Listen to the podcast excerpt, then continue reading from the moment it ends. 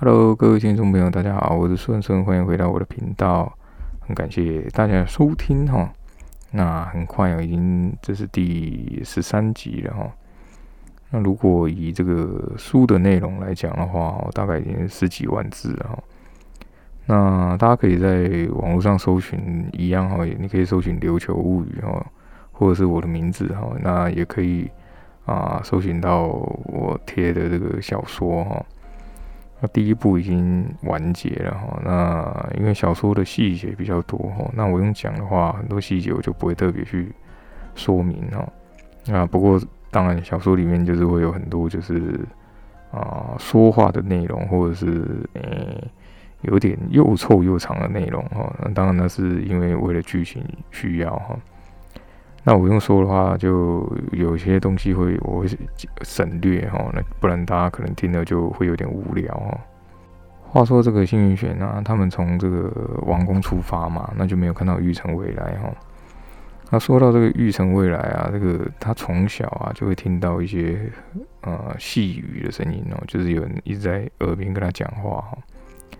啊，他不知道这个到底是谁哦，还是他有。啊，身上还有别人还是怎么样哦？可是他很清楚哦，自己这个身上应该还有另外一个灵魂之类的东西哦。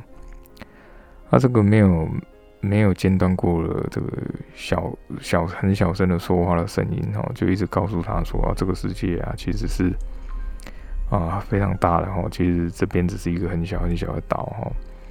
啊，每一个地方哈都在这个争权夺利都想要权力哦，人类就是这样哦。那因为他只是一个人嘛，他没办法改变这个世界哦。每个人的欲望他也没办法改变哦。啊，也没有人可以理解他自己哦。那随着年龄的增长啊，这个声音呢，好像已经有时候好像可以控制他的身体哦。所以有时候他就会这个忽然晃神哦，就意识会断片哦。不过好像没出什么乱子哦，可是他还是很崩溃哦。他直到这个成年礼那一天，他。看到这个神树嘛？诶，这个声音呢，好像就变小了一点哦。那再加上这个新元玄跟秦月出现哦，他就发现原来这个世界上还是有很多善良的人哦。啊，而且他们的良善啊，是连这个文德军都比不上的哈。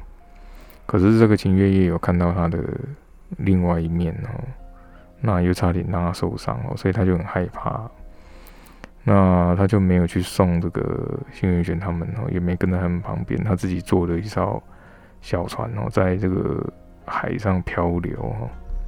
非常奇怪哦，他每次只要坐上船啊，只有他自己一个人，他不用划船哦。不过潮汐啊，就会带他去他想去的地方哦。尤其是像他如果想去与那国岛，这个船就会慢慢慢慢就飘去与那国岛。那这时候他在这个海上面啊。细语的这个声音哦，还是开始在在他耳边讲话哈，他就把头埋在这个双腿中间，捂住耳朵。可是这时候呢，他忽然有点清醒了哈，他就觉得很奇怪哦，他就说：“哎，这里是哪里哦？”因为他在海大海的中间哈。他另外这个原本安稳的小船，忽然就剧烈的晃动哦。可是海面上啊，风平浪静啊。他跟他讲话的声音忽然变得很急促哦，他就。很紧张哦，就赶快拿这个船桨啊，想要去划这个船啊。虽然不知道方向哦，不过他只要想要去哪里哦，这个啊潮汐就会带着他往前走哦。所以这时候船啊就移动的速度非常快哦。虽然它划得很慢，但是船的速度很很诡异，就划得很快哦，就移动很快哦。那他其实不想要待在。助女哦，也就是幸运玄或秦月他们旁边哦，可是就怕害了他们了。可是这时候他又想说，如果待在他们旁边，是不是就可以保护他们了哈？就可以保护像幸运玄这样子哦。那这种想法很矛盾哦，他自己也不太明白哦。这时候幸运玄被拖到这个河里面啊，然后穿过这个水道嘛，所以他也是有溺水哦。他伤口非常的痛哦，而且开始麻痹了。他溺水了很久，他停止呼吸很久哦，这个水已经开始就是流进他的肺部哦，他感觉很像要窒息哦，有点生不如死这样。就在快要溺溺死的时候啊，他就觉得这个身体被拖出水面哦，然后很重的丢在地上哦，所以他就滚了几圈，然后呛了很多水，这样呛出来，他还没昏迷哦。他就把脸上的那个水给抹掉，呃，稍微恢复一下，就发现，哎，这个好像是在地底下，嗯，上面有透出阳光哦，应该是在某个水道里面哦。这时候他就更担心了，因为如果他们没有人知道他在哪里呀，那也不可能找到他哦，啊，连他自己都不知道在哪边哦。那拖他下水的鱼魔伤势还没好，所以他只有上半身啊，那底下还在滴那个绿色的体液哦。他在岸边看到秦月月的时候啊，因为他也穿着助女服装嘛，所以他觉他以为是啊，一开始看到像清泉木很或马原笔哦，就想要偷袭他哦。那没想到就抓到另外一个助女哦，那他也不管哦，只要有可以吃的话，他就可以恢复哦。新月玄看着这个鱼魔在河边哦，还没有动哦，他非常的紧张哦，那就脑筋开始在那思考，那到底怎么办？怎么办呢？这时候他忽然哦想到，这个文德军又给他一个锦囊哦，说是啊，你如果危险的话，可以赶快打开哦。那他就很小心翼翼从这个袖子里面拿出来哦，怕说啊被这个鱼魔发现。那这时候鱼魔因为他想起那个。助女嘛，所以他就很生气，在岸边那边发神经哦。他就趁机把锦囊，幸运玄就趁机把锦囊打开哈。他希望说啊，这可能是符咒还是什么？不过呢，他打开之后啊，发现这个纸条啊，什么字都没写哦。他把它翻转过来看哦，发现就是一张白纸哦。那幸运玄就觉得很奇怪，为什么会给他一张白纸哦？还是说上面有什么暗号啊？还是？袋子里还有东西哦，他就在那翻了老半天，可是感觉上就是只是一张白纸哦。这时候羽魔哦转过头啊，发现他好像在在那个幸运玄不知道好像在干嘛哦，就慢慢慢慢走过来，就发出一种很恐怖的这个嘶吼声哦。他双手并用，就往这个幸运玄爬过去哦。幸运玄已经没有时间去管说这个白纸到底是什么，他就用。最后的力气啊，就往另外一个方向也在爬哦。他就是不想死哦，就是这种火场的怪力哦。虽然已经很难行动了，因为他已经全身没力了。那鱼魔就发出一种很奇怪的声音哦，好像是那种打牙战的声音然后，就牙齿在摩擦的声音，好像很兴奋哦。虽然他是抓错人了，他知道这个不是同一个人哦，可是只要可以吃就可以了。那魔物哦，其实就很喜喜欢玩弄猎物啊。这时候他看那个幸运犬爬得很慢哦，他就用爪子刺在那个幸运犬的脚踝哦。那幸运犬就很痛嘛，哦，就连那个眼泪都流出来了。那鱼魔看到他这样哦，又又发出更奇怪的那种很兴奋的声音哦。幸运犬这时候已经彻底绝望了，他就觉得说，他在心里想说，不管是什么东西哦。只要赶快来救他就好，他也不想要死哦。他在他心里在呐喊的时候啊，那瞬间好像眼前有什么东西哦，就啊很远的地方黑暗呐，开始吞噬前的前面的光哦，那往他这边冲过来哦，然后有很多双眼睛，然后在那边眨眼哦，那一瞬间他的那个意识就飞走了。那这时候他又看到了啊，他的母亲还有那个那个那个男人哦。他就觉得很奇怪，他说：“诶，这里是哪里呀？还是说他快死掉了？哈，所以看到这个幻觉哦。那一天其实，在海边的时候啊，也是一样哦。他也是啊，这种状况啊。啊，当初他很轻松就走出这个文德军啊设立的结界哦，就直接往这个海边的尸体走去哦。当初在与那古岛的时候，当初在与那古岛走出结界的时候是晚上哦。不过幸运泉因为属于这个降神的状态嘛，所以好像就跟在白天没什么两样哦，就直接往这个尸体的方向走去哦。那这三个尸体呢，看到啊有两具尸体哦，看到他走过来的时候啊，忽然就像那个诈尸一样哦，整个弹起来哦，那很像那种发疯一样往他这边跑来哦。那新元玄就伸出两两手哦，就伸出他食指哦，那嘴巴里还在不知道在念什么哦。啊，两只手指头很快就插到这个尸体哦，就的额头哈。那一碰到的时候啊，就发出那种很像烤焦的声音哦，然后他们就开始挣扎。这两个尸体忽然就嘴巴张了，就拉的很大，张得很开哦，几乎可以塞进整个头哦。然后两坨东西就掉出来哦，一坨一个是绿色的东西，然后另外一个另外一坨是烟雾哦，就瞬间窜走哦。那绿色那个就喷了很多体液哦，那非常也是非常害怕，就开始往这个海边去逃跑哦。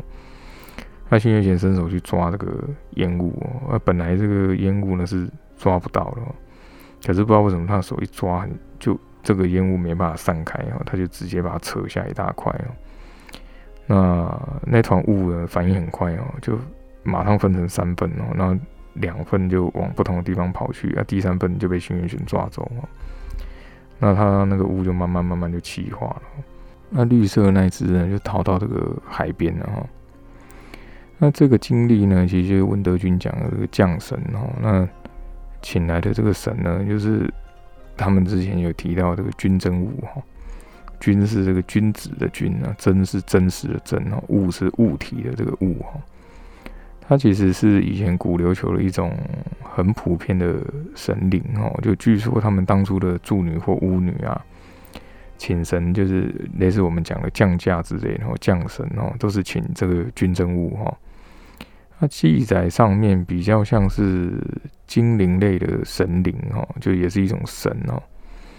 那不过呢，他们其实其实是没办法随便就是平移哦，就是平移我们讲就是附身哦，啊，没办法这样随便平移在处女的身上哦，必须要这种波长一样哦，就是那种啊，简单来讲就是比较容易被平移的体质哦才可以哦，而且还必须要经经过一些训练哦。可是效果还是有限哦，因为就没办法很长的时间哦。啊，不过新元玄就是容易被就是平移的体质哦。那回到这个水道里面呢，本来这个鱼魔是抓的新元玄的脚踝嘛，那锐利的指甲刺进那个肉里面哦。可是下一瞬间哦，他的手上就很像被烧到一样哦，就开始那种烧焦啊，那很痛啊，他就放开手哦。那鱼魔没想到会这样啊，就看了一一眼这个新元玄哦。他发现他刚刚本来是在地上爬嘛，这时候他忽然就不动了哈，然后呢，他直挺挺的就身体就站起来了，然后左右摇摆他的脑袋哦，就动作很奇怪哦，他脸上就露出一种很像在笑，可是又有点扭曲的表情哦。那这时候上面的这个阳光又又又出现了，就其中几个就照到这个新元玄哦，那鱼魔一看的时候啊，就就。顿时哦，脸色巨变哦，因为他想起海边那时候看到的助女啊，就是眼前这个助女哦。他本来这个新元玄是很害怕哦，就是让那个鱼魔很兴奋哦，因为他觉得要玩弄猎物哦。可是这个这个眼前现在这个人哦，就当就是当初在海边遇到那个人哦，然后他速度很快，他完全没有犹豫哦，就两只手啊就拍在地上啊，瞬间往这个河边哦窜过去啊。那新月玄这时候这个水道底面啊，这个石头很滑嘛，那本来是不好不好去追逐哦。可新月玄这时候就好像在平地一样哦，速度非常快，就往这个鱼魔冲过去哦。他手上就伸出这个食指哦，直接刺向那个鱼魔的哦剩一半的肚子哈。那就就快要刺中的时候啊，鱼魔就尖叫一声哦，就用一只手在地上拍了一大一大把的石头哈。往这个新月玄飞过去哦，可是几乎挡不了他脚步哦，因为轩辕玄瞬间就抓住了这几个石头啊，然后嘴里就念了不知道什么咒语哦，就把它反丢回去哦。那有几颗就丢到那个，就砸到这个鱼膜嘛。他被丢到的时候啊，就传来那种锥心刺骨的那种灼热疼痛。鱼魔也很聪明哦，他其实知道说，眼前这个人啊，不是刚刚那个柔软弱的那种助女哈，而是有别的东西哈。虽然他是妖，虽然他是魔物嘛，啊，可是他也有思考能力啊。他知道说，啊，这个人哦，一定有办法杀了他，所以要赶快跑。那他的手呢，就抢先已经碰到这个水面了，他就心里就非常的开心哦，因为只要到水里哦，没有人可以追得上他哦。啊！就在他要窜到水里面的时候啊，上面的泥土忽然就摇晃了几下，哦，就掉下几颗巨大的石头，还有泥土哈。他其中一颗就不偏不倚，就压在他那个河，他摸到河水的那个爪子上，就把它压住哦。那这时候上面就有人在讲话，就有个男的在讲说：“哎，应该是在这边哦。”啊另外又听到那个清月在外面喊哦，就喊这个幸运选的名字哈。那外面上面的几个男的声音哦，就在说：“哎，那个是什么东西哦？因为那光不不多嘛，哈，只有几道光线哦。”他就看到底下好像有怪怪的东西哦。那时间稍微往前面一点哦，这个新月玄被羽魔抓走之后啊，中山靖马上把这个马车的马给给解下来哦，然后用快马冲进那个金武的奉行哦。那路上的人其实看到他是这个所长，都知道他可能有什么任务，就赶快让开哦。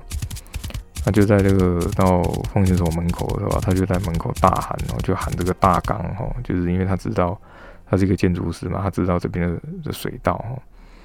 那他们正想要跟他讲说，哎这个副所长受伤了哈，他就说哦，这个我都知道，大纲你赶快哦，准备一匹马，赶快跟我来哈。那就是用那种命令的口吻。那因为所有人都是他的呃，大部分都是他小时候的玩伴嘛，所以也都了解他的。个性哦，所以知道一定有什么急事，然后是也没有多问啊，就赶快拿了一些工具，然后这他有习惯哦，拿一些绳子啊，简单的工具啊，然后就赶快跳上另一匹马，然后两个人就赶快往这个啊村外去啊。那这时候金泉木正在替这个博村人泡这个热茶哦，就说：“哎，外面好像有发生什么事情？”那博村人就说：“嗯，听起来好像是所长的声音哦。”青泉木就很开心，就赶快冲出去哦，看说是不是这个新元玄又有来哦。可是出去的时候呢，这个马都是已经走掉了哦。那很快哦，他们就来到这个金武，就是刚刚那个河岸边哦。那大刚很熟悉这边的呃地下水脉哦，还有一些水道啊。中山君就直接跟他讲说哈，我我没办法解释哦，因为时间很紧急哈。有一个助女啊，在这边被拖下河了啊，不见了哈。啊，你知不知道这边的水道是怎么样？哦，那大刚就也没多问哦，就是就下马就在看那个水道，然后就又抬头看附近的丘陵地啊。那他是用这个手指头来测量距离哦，然后又朝河边那走了几步那边看哦。那清月很紧张哦，那中山君就让他就是不要多问哦，就让他观察一下。那没多久啊，大刚就说这个河底下有很多暗流啊，这边的河水啊会往那个丘陵后面的那个小山里面去啊。那中山君就说确定吗？大刚就说很确定哦，就一定是那边哦。那中山君就催促他说：“那你赶快带路哦。”所以后来大刚就带着他们哦去往那个丘陵后面的小山去哦。他这个小山马匹上不去哦，这只能步行哦。所以他就习惯了把这个绳子啊、铲子都带下来哦。虽然他不知道用不用得到，他就这种习惯哦。他们在山里面走的速度很快啊。秦月夜没有爬过山哦，脚很痛啊。可是为了这个新元玄哦，他还是跟在后面哦，然后一直在祈祷。那中山君就安慰他，他说：“啊，你放心哦，这个傻人有傻福哈。”可是其实自自己心里也很担心哦。那大。大刚其实对这里很熟啊，这个山里面的树上啊，每隔一段距离就会有一条红绳子哦，那是他以前会留下来给当地的居民哦，让他们看说，哎，这边就可以出去，这边可以入山出山这样子哦。那走了没多久哦，他们就到了一个小山丘哦，他就比这个底下哦，他就说这底下应该有很多空洞哦，可是水道范围很大哦，那就也不知道在哪边哦。那一般这个地下水道，就如果经过这个丘陵或山林啊，它因为会冲刷嘛，所以这个地下水道就会出现一个类似空洞的地方哦。那大刚就是挑了一个比较软的地方就开始挖哈。那中山靖跟这个金月夜也随手捡那种粗的树枝来帮忙挖。虽然啊速度不快哦，那刚大刚的身体哦比较强壮，然后挖的速度就很快哈。那没多久呢，他一挖下去的时候，这个泥土就有点松软哦。那他很有经验哦，他就赶快说：“哎，大家赶快退后。”就在他们一退后的时候啊，这个洞就是他挖那个地方，忽然就凹了一个洞掉下去哦。那这时候不偏不倚掉下去的东西就压到了那个鱼魔的爪子哦，所以他们就在那个洞口那边看，然后这到底是什么东西？然后怎么好像有东西这样？那忽然呢，就有一只手啊伸出来哦，抓住这个鱼魔的脑袋哈。他们只看到一只很像女人的手哦，然后把它往回抓哦。那没多久就传来哦，有好像有什么东西在惨叫哦。中山靖一听到啊，就更紧更紧张哦，就把那个大钢铲子拿过来猛挖哦。那直到这个很快这个洞口就可以容纳一个人大小，那中山靖就直接跳下去哦。那秦月月本来要跳，可是大刚就阻止他哦，他就说在这个底下可能会很危险哦。那我刚已经有绑这个绳子了，他就把那个绳子绑在树干上面嘛。啊，那他就另一另一端，然后就递给这个秦月月哦，然后让他绑住哦，他再把这个秦月月送下去哈。那中山靖落地的时候啊，他啊双脚稍微微弯一下，可是因为地上很湿嘛，所以他还是跌了一下。他发现有底下呢有透光进来哦，那不远的地方好像有一个人躺在这个河岸边哦。他把这个秦月接下来之后啊，他们就朝这个河岸边的人走过去哦。他发现那个幸运玄就倒在这个河岸边哦。那前面有提到，那个文德军啊，每啊六十岁的时候啊，就会换人哦，就要换下一任的文德军哦。那一样哦，这一任的文德军已经啊也快六十岁了哦。所以说这时候他非常的紧张哦，因为他忽然觉得他一一辈子啊，他的一生都奉献给这个职位啊。那现在他要要变成普通人哦，他很不适应哦，所以他有点恐慌哦。可是还是要面对哈。那文德军这时候他在他自己的房间哦，那他的这个奶娘哦，就从小照顾他的这个另外一个老助女哦，就敲门哦。那他进来的时候就拿了一个小竹篓，里面就有几个木牌哦。那文德军问他说：“哎，这次就这几个吗？”那他就奶娘就点点头哦。这个里面的木牌就只有十五个哦，上面有写。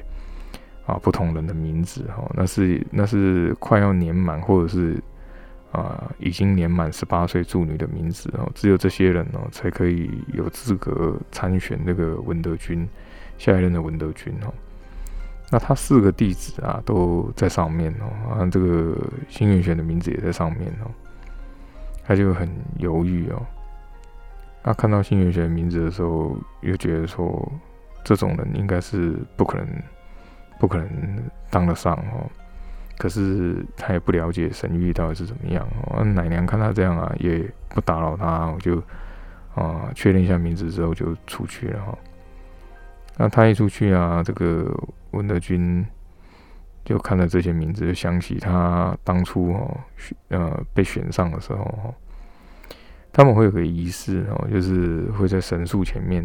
神树前面哦有一个平台哦，啊这个平台是一个三角形石头的平台哦，他们会在这平台上面哦啊造一个简单的火堆哦，然后这个十五个这几个木牌的名字会放在这火堆里面哦，那会烧一整夜哦。他隔天呢没有被烧掉的这个名牌啊，就是下一任的这个文德军哦。那听起来很像很很像很神奇哦，可是每一任的文德军的确都是这样选出来的哦。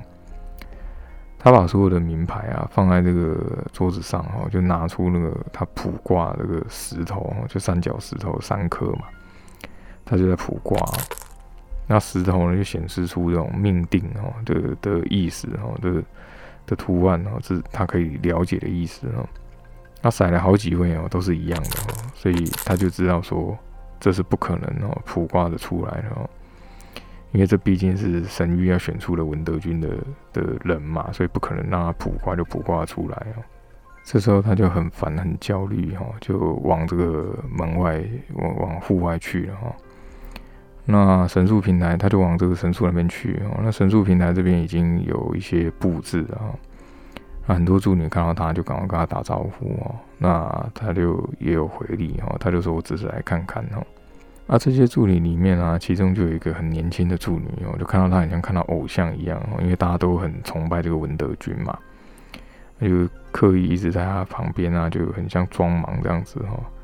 啊，文德军就跟他讲说：“啊，你没关系哦，你有什么事情就讲哦，因为他就知道说他想要讲事情哦。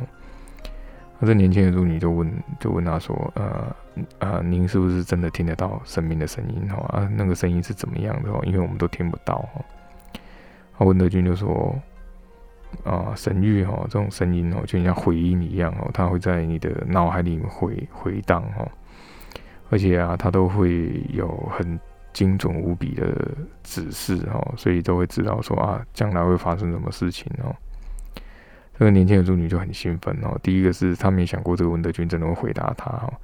第二是哈，她说的这种东西哈也是非常的，就是梦幻哦，就神圣哦。所以他就因为他也无心嘛，他就说，嗯，那这样的话啊，神明大人的声音啊，应该是只属于这个文德军大人的哈。我听到他这样讲啊，文德军就有点恍神哈，因为他觉得他又想到说啊，这个声音。之后就不属于他了哈。那他就问了一下这个年轻的助理哦，他的年龄哦，那发现他只有十五岁哈。那他就说啊，看来他应该是没办法参参选这个文德军的人哦的选任了哈。不过年轻的助理也无所谓哦，他就说没关系哦，只要有啊下一任的文德军大人可以听到神谕哦，就就很好了哈，因为他们都只是普通人嘛哈。那说完之后呢，他就打完招呼啊，然后又开始忙自己的事情了。不过文德军听他问完啊，还有讲说，哎，这个神谕是属属于这个文德军大人，然后他就有点啊恍神恍神，然后有点这种不知道该怎么办哦，因为以后这个声音就不属于他了。他就看着这个神树就有点发呆哦。他旁边的人叫他都没有反应哦，那一些老助女就知道说，啊，文德军大人可能在想事情哦，就把这些年轻的助女支开哦，不要去打扰这个文德军大人哦。那等他回神的时候啊，已经是很晚的时候了啊，附近也都没什么人了，因为晚上大家都回去休息了。他这时候才慢慢走回啊自己的房间，啊，这个房间也是属于文德军哦。如果他卸任的话，这个房间是下一任文德军会住的哈，因为里面有很多啊文德军传承的这个书籍啊，或者是只有他们看得懂类似秘籍的东西哦。那他看到这些名牌排在桌上哈，他就照顺序啊，就把它放回这个竹楼里面哦。这时候他想到啊，哎。派去本岛的人都还还没有回来哦，那他当然对他四个弟子很有信心哦。他一想到这个新元选的时候啊，就忽然闪过一个念头哦，就说啊，如果他死了啊，那就当他这样想的时候啊，瞬间呢觉得很恐怖哦，因为他不可以这样子哦，因为他是自己是文德军嘛，这种恶意啊，因为他是属于有这个能力的人嘛。那这种恶意啊，有可能啊会无意间诅咒别人哦。啊，再来就是他开始就有点反感，说自己怎么会有这种念头哦？因为他毕竟只是一个出生的助女啊，怎么会想要他死哈？啊，因为其实他自己没发现哦，因为这个幸运选的啊，他竟然有降神的能力，就代表他不是普通人哦。啊，也有可能很有很大的几率可以竞选上这个下一任的文德军哦。可是他不是一个呃会乖乖听他话的人哦，他这时候还没有发现自己的这种想法是属于哦他呃简单来说就是他虽然卸任文德军，但是他又想要啊操控下一任文德军哦，可是他没有发现自己这种想法哈，只觉得呃自己他的认知是哦自己比较有经验嘛，所以啊去带下一任文德军也是很正常的哈。好的，很快哈，这一集就讲到这边啊。那想要知道之后的啊文德军的选任啊，那魔物篇大概也快讲完了哈。这个雾魔跟鱼魔哈，也也也差不多被消灭了哦。那之后就是这个文文德军的选任，还有琉球王国里面的一些宫斗的内容哦。那希望大家会喜欢哈。那我是孙顺。感谢您的收听，那我们下一期再见，拜拜。